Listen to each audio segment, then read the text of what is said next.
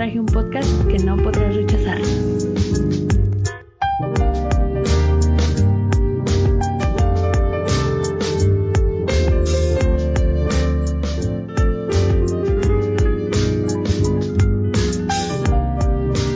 Hola, ¿cómo estás?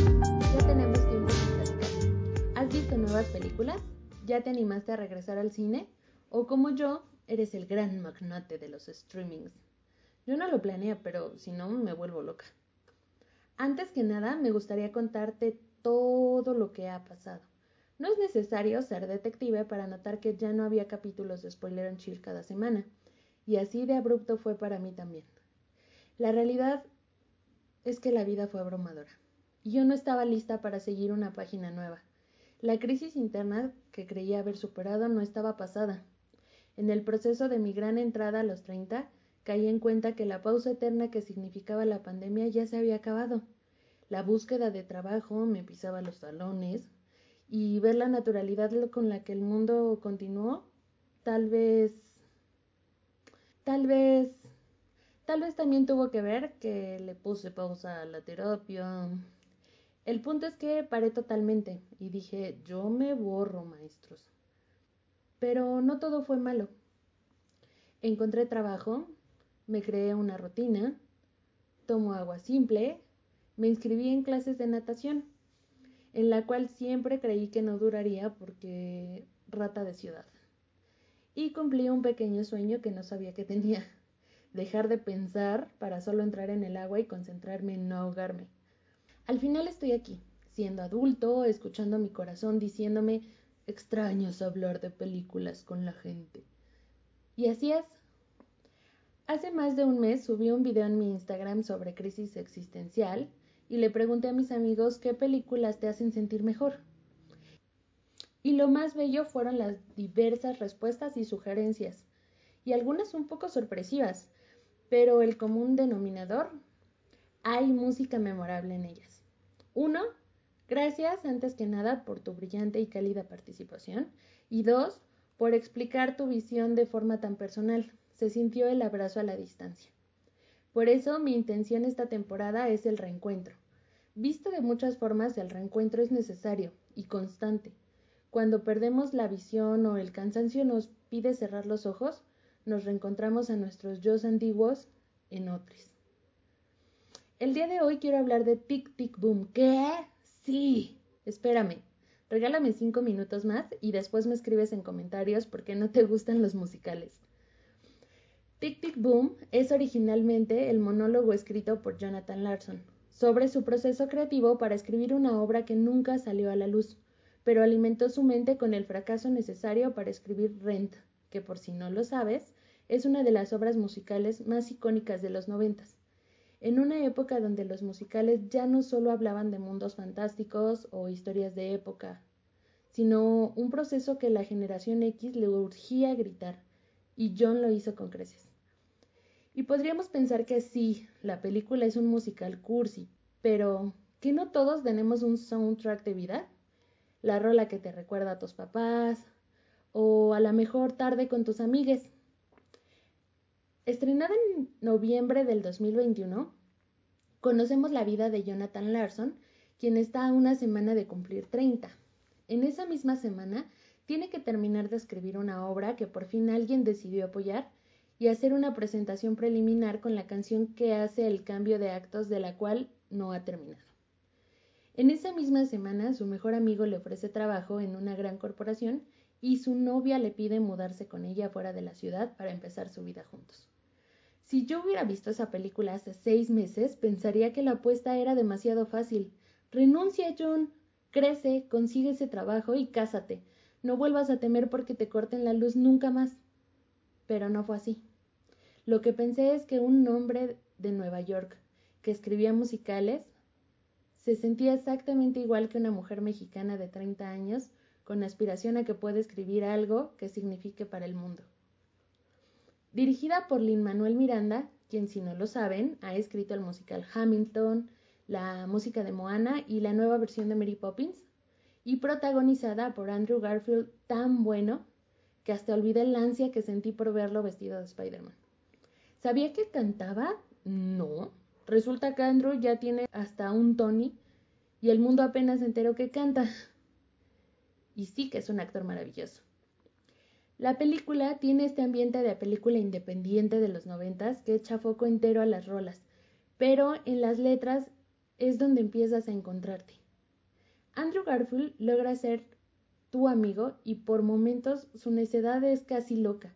Su falta de sentido común al ver sus carencias es casi arrogante. ¿Quién necesita pagar sus servicios si puedes respirar día a día escribiendo canciones? Me enteré que el departamento de Jonathan se reconstruyó basado en los videos caseros del escritor y las anécdotas de amigos.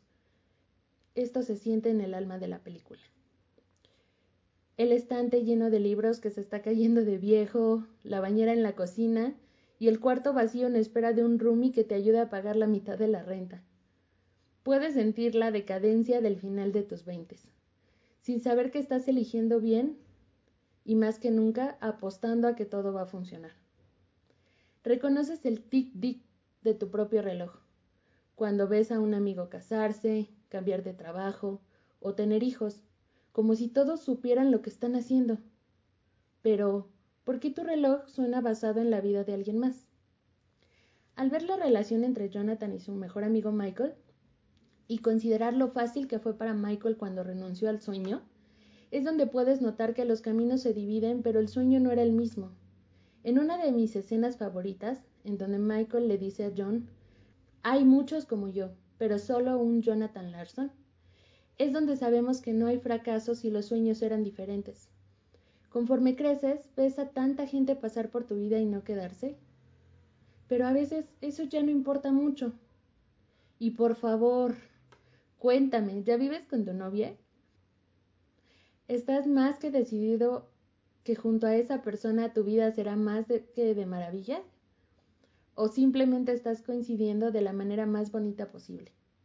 La frustración de no poder acoplar la vida en pareja con el resto de tu vida, déjame que te lo diga, es una señal para soltar la que menos duela y dejar espacio a nuevas piezas en el rompecabezas.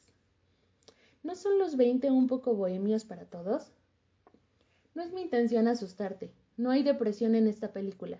Y aunque al final ya lo sabemos, qué deleite soñar al nivel que Jonathan Larson lo hacía. Parte de las maravillas que construyen esta película es una anécdota en la que Andrew Garfield admite haber mentido para obtener su trabajo, pues él nunca había puesto a prueba su voz, pero su entrenador físico lo recomendó de forma directa con Lin Manuel Miranda. Y contaba que al tener un acercamiento con él en 2018 preguntó ¿Planean grabar este año? A lo que Lynn contestó que no, y terminó diciéndole, entonces puedo cantar. ¿Te ha pasado?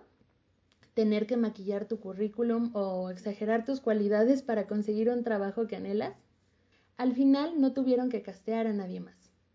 Durante el proceso, Garfield perdió a su mamá y dedicó su esfuerzo a ella y así es como definimos los 30. Trabajos, amores, familia, dolores y dicha.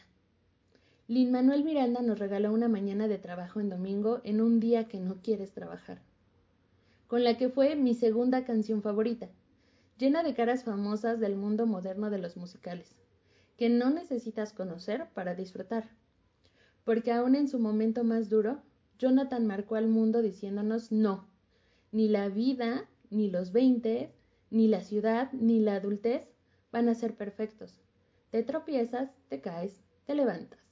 Te tropiezas, te caes, te levantas. El mundo siempre tiene una crisis nueva y tus amigos también. Tic Tic Boom se grabó durante la pandemia. Mi corazón sanó durante el confinamiento.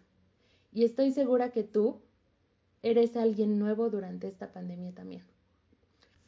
Hace poco pensaba que conforme pasan los años tengo cada vez menos amigos cercanos y la música nueva ya no siempre me late en las fiestas.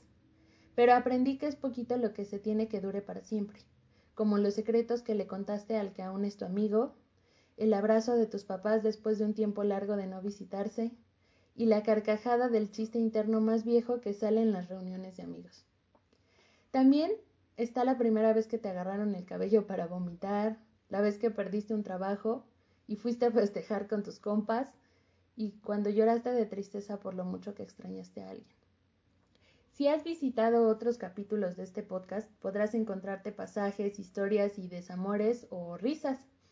Creo que lo que esta película inspira con sus canciones es enaltecer cada una de las fibras dulces o amargas con la que estás tejido. Sé que puedes estar escuchando tu propio tic-tic o puede ser que ya pasó el gran boom y no te pasó nada malo. Los 30 son solo un número y tú tienes varios que aún te faltan por cumplir. Gracias por escribir sobre mí, sobre muchos treintañeros alrededor del mundo. John, y gracias a ti por seguirme escuchando. Gracias porque tu escucha es la mano que me da palmadas en la espalda y me dice que igual todo va a estar bien. Si te animas a ver Tic Tic Boom, está en Netflix y porfa escríbeme lo que piensas en Instagram, Facebook o TikTok. No perdamos la bella tradición de empezar el año con películas inspiradoras.